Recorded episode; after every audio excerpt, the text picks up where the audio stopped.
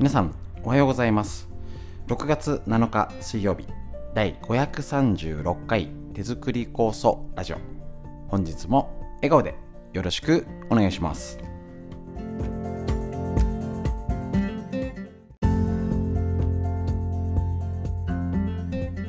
こちら手作り酵素ラジオは埼玉県本庄市にあります芦沢治療院よりお届けしております。私の母親が手作り構想を始めて35年以上経ちまして北海道帯広市にあります十勝金星社河村文夫先生に長年ご指導をいただいておりまして家族で構想のみ治療院ということで酵素の勉強会やら何やらをやっているところでございます。ちょっとねコロナの影響でできることできないことが出てきてるんですけれども、えーと、その時の挑戦としてこちら耳から聞くラジオがとっても好評いただいております。家事しながら作業しながら聞きやすいっていうことですね。でまああの手作り酵素一辺倒っていうよりは、えーと脳のこと大事ですよね。そしてみんな知りたい東洋医学の知恵なんていうテーマを扱って家族で聞きやすくまたね人に教えられるネタになるようにでこのテーマね脳のことアウトプット、ね、ただ勉強してるんじゃなくて人に教えるっていうことがとっても脳の活性化に使うつながるのでこのラジオをいろんなね酵素が使って元気になるためにさらにネタとして人と話して脳が元気になるためにご活用ください。ということで本日も笑顔でよろしくお願いします。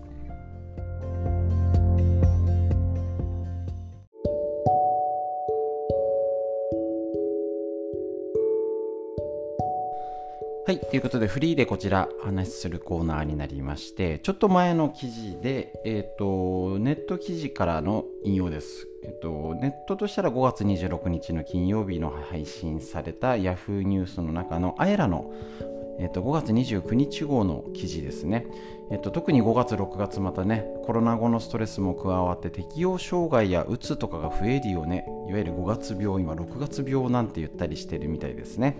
こちらまたね生活環境が変わったりいろいろなね5類に変わってとかっていう環境の変化がメンタル精神面にも影響あるよっていう風にですねなるしまたねこの3年間は本当に人となんかね会うなみたいなね。出かけるなみたいなね。すごい目に見えるものから、ね、自覚できるものから自覚できないものまでストレス受けております。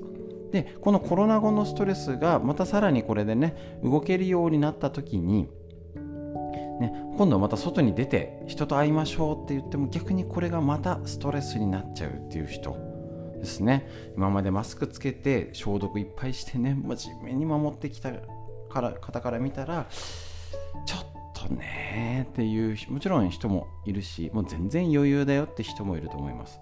なのでこちらのえっ、ー、とちょっと不安うつ傾向っていうかどうしようみたいになるコロナ後の特有のストレスサインっていうのがこちらの記事に載っておりましてまあまあ目安ですよ。あくまでね。あのこうなってるからもううつだとかっていう決めつけじゃなくて少しね気持ちを楽にしてとか、ね、体休めたりストレス発散しないとかっていう風になんかえっ、ー、とポイントになればと思いまして紹介します。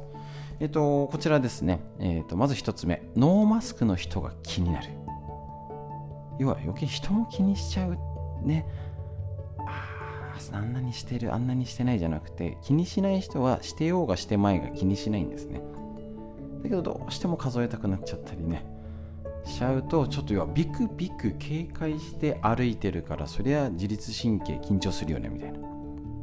そういうことです。2つ目頻繁に消毒をしてしまう。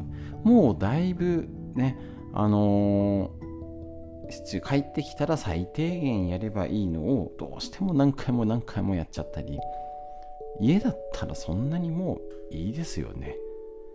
例えばそれがねとあの都心で、えーと、電車通勤とかしてて通学しててまあ平日は帰ってきたらねとかってなんかもうね気に気をつけることもいいですけどここはいらないよねっていう風になってもいいはずなんですよ。土日いらないじゃんとか。その余裕がなくなっちゃってるのはちょっとストレスのサイン。また外食や飲み会は気が進まない。誘われたら行くかもしれないですけど地元でまだ1回も行ってないっていう 最近4月5月でね。うん進まない。まああったら行きたいですけどね。っていう感じ。だって行かない嫌だっていう風にまでなっちゃってる。あとはできれば対面での仕事を避けたい。私対面での仕事が避けられない。超至近距離で仕事をしてる都合があってマスクは外さないですけどね私自身ね。でも別にもう気にしないでやってますね。なるべく上司との接点を少なくしている。まあ多分これいろいろなんですかね。部下に限らずって言い方なんですけどなんか誘われたらどうしようとかそういうことなんですかね。上司って限られてんのかな。まあいいや。運動がとても負担に感じる。ね、余計前は動いてた人でもやっぱ動かなくあのねサボるのは簡単。筋肉は落ちるし。ね出かけるのも億劫になる。これ脳の衰えもありますよね。脳の老化億劫に感じちゃう。これでも誰でもです。でコロナ禍でみんなそうなってるよね。っていうこと。ね。自分一人がなんてことで100%ないですよね。どんな動いてた人でもこの3年間での運動が億劫になってるからこれをねさらに負担に感じて嫌だなって思ってたらストレスサインということです。ただ仕事とプライベートのバランスねあのー、まあリフレッシュとかリラックスできずになんか土日休みでいても家にいてもなんか気を張ってるみたいんだと私警戒心まあそういう時期もあったかと思います。本当に。いやそれぐらいのことがあったわけですからね。なんか家の中にいてもどっかから入ってくるんじゃないかみたいな。それも脳がストレス受けまくりですね。で人混みが苦手になった。これいや最後ですね。うん私久々に東京行ってあの電車の人混みもともと好きじゃないんですけど得意はいないんじゃないみたいなで余計人が多く感じるので何でしょうね嫌です 人混みはだから、これわかわかんないですね。ちょっと俺も、あれですけど、余計ちょっとうわって思っちゃいますね。まあ、もともとのがあるので。でもこれ余計苦手でも、出かけ、一回出かけたら嫌だまでなっちゃうと、だいぶストレスなんじゃないかな。こういうふうに、ちょっとね、あのー、ストレスチェックじゃないんですけど家族を見てみたりなんかこうちょ最近ね例えば出かけるのがねとかねねマスマスクも必要な応じて自分がすればいいし人のはもう気にしてもしょうがないじゃんそそういうふうに変えていかないとね、これからしょうがないよねみたいな会話を楽しくね気にしなくていいんだよ大丈夫だよとかねそんな消毒しちゃダメみたいなそういうね否定しちゃうとねダメなので今までこうだったけどねこれからここはいいんじゃないのみたいな。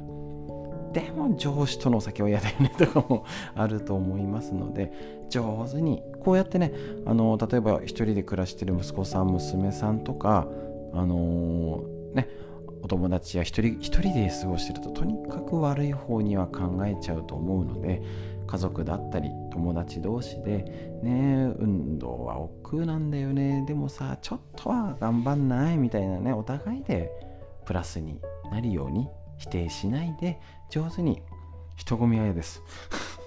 嫌ですけど気にしないで運動もして楽しく生活していきましょう。フリーの話以上です。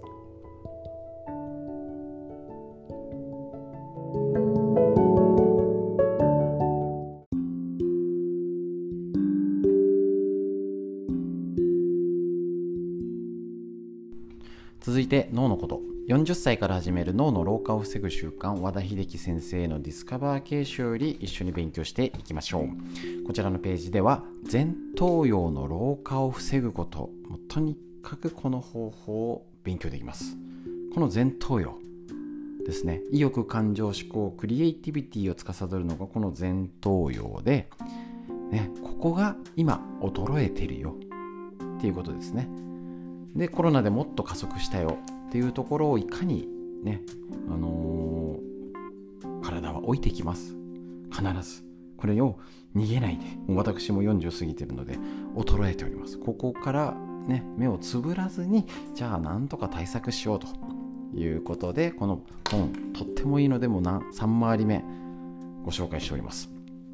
時には恋もしてみる。配偶者がいても年をとっても魅力的な異性に思わずときめきこともあるもの。しかし悲しいかなこの年で恋なんてみっともない。どうせ振られる家族はある身でそんなことと自分の心に蓋をしてしまう。もちろんこれあのねあの家庭を壊すほどのことをしろじゃなくてあの芸能人でもいいし前も紹介しましたよね。結構いい年になってあのキャリーパミュパミュが大好きになって。テレビで見たらすごいってなって。ねあの追っかけやってるおじさんがいましたけど素晴らしいと思ったんですよね。そんいうもう普通から考えたらそんな年でって言うんだけどやっぱしっかり評価して歌がダンスがいいとかしてそれで好きになってのめり込んであれピアノもなんか習い始めたんだっけななんか。そういうねのめり込むっていうのも前頭葉を活性化しまくりですね。しかし恋愛も株やギャンブルと同様老化防止ボケ防止には極めて有益なんですね。恋愛は先が読めない上に想定外の事態がつきもの。前頭への刺激は事欠かない。またときめくことだけでもねここですね。心に明るい光が差し込み心が華やぎ若返ってきます。それは幸せな感情を体験することで脳内の快感を刺激する神経伝達物質の分泌が増え心地よさを覚えさせると、ね、それをわざわざ自分から排除する必要ないよね。っていうことですね。結構あの女性でも女性同士で憧れるあの宝塚好きな方いらっしゃいますよね。かっこいいって思いますもんね。そういう感情っていいですよね。ときめき。だったりあの外国の映画俳優とかね、いろんな、えーと、映像を見れたり昔のね映画とかね動画とかライブ配信いろいろね今見れる状況ですし皆さんが若い頃好きだったアイドルとか芸能人歌手の方憧れた方ときめいた方を今またあのー、追っかけるじゃないけどね見たりとかまたそういうね今えっ、ー、と地方お笑い芸人でも例えばこの辺なんか、ま、ネットで高崎でお笑い芸人のライブやるのかな？意外とあるんですよ。とか地方公演的な？昔の歌手が地方公演でちょっとね大きい小さめな箱って言ったらいいんですけどなんとか体育館とかで。なんとかコンサートホールでライブあのねあのテレビは最近出てないけどあのコンサートやってるよみたいなのにそれちょっと行くのもいいですよね。それもあののめ別にのめり込めっていうだけじゃなくてそういうのをあかっこいいな綺麗だなとかっていうものに触れるっていうのも大事です。まあ、もちろん書いてありますけどね家庭崩壊につながるような事態やストーカーまがいはもってのほかということでそれはやめましょうと。いくつになっても逆に年を取れば取るほど人の脳はときめきを必要とします。このときめきがあなた自身が人をときめかせるくらいに魅力にしてくれると。いうことですのでぜひ、えーと、こういうことを別に見つかんなくてもいいから探す行為。前昔何好きだったっけ？あなんかあそこにレコードなかったっけとか。そういうことを思い出したり探したりねあの昔の俳優さんが意外と舞台やってるとか。そろそろそういうの見に行こうかなとか。ぜひやってみてください。結構地方でね。活躍されてる方もいらっしゃいますのであの今スマホで何でも調べられますのでまず自分から動いてみてください。脳のお話以上です。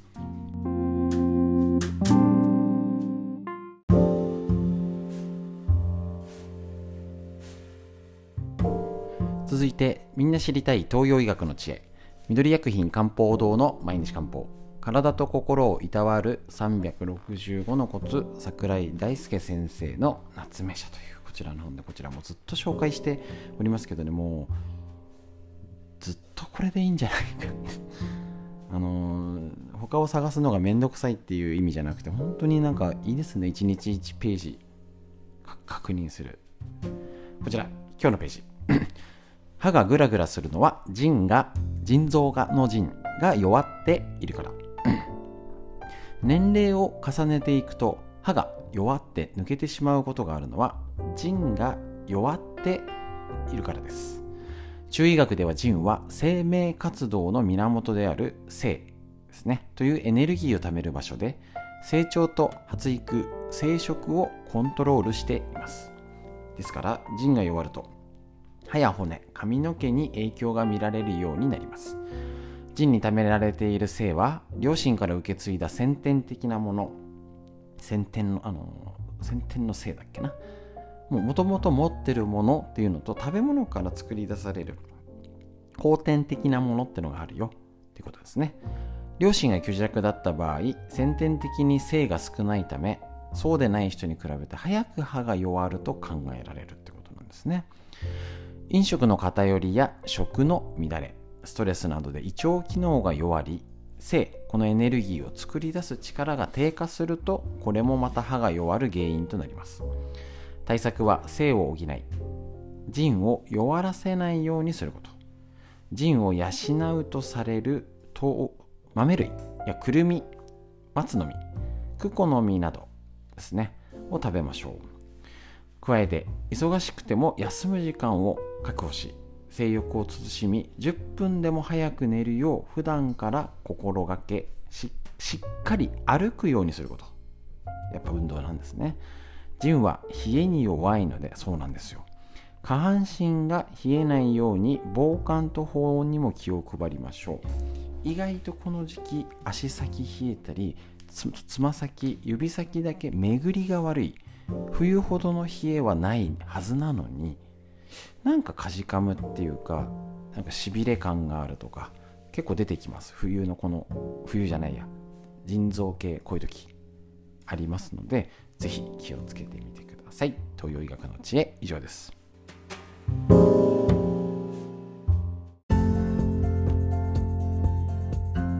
はいということで以上になりますけれどもですね。よろしくお願いします。またですね。暑かったりしますので。体に気をつけてね生活しましょう。最後に深呼吸です。しっかり息吸って。はいで肩を回して背筋伸ばして上を見上げて空を見上げてどんな雲どんな空が流れているでしょうか。しっかり息吸って。吐いて素敵な一日が始まりました。皆さんにとってより良い一日になりますように。本日も最後までお聴きくださいまして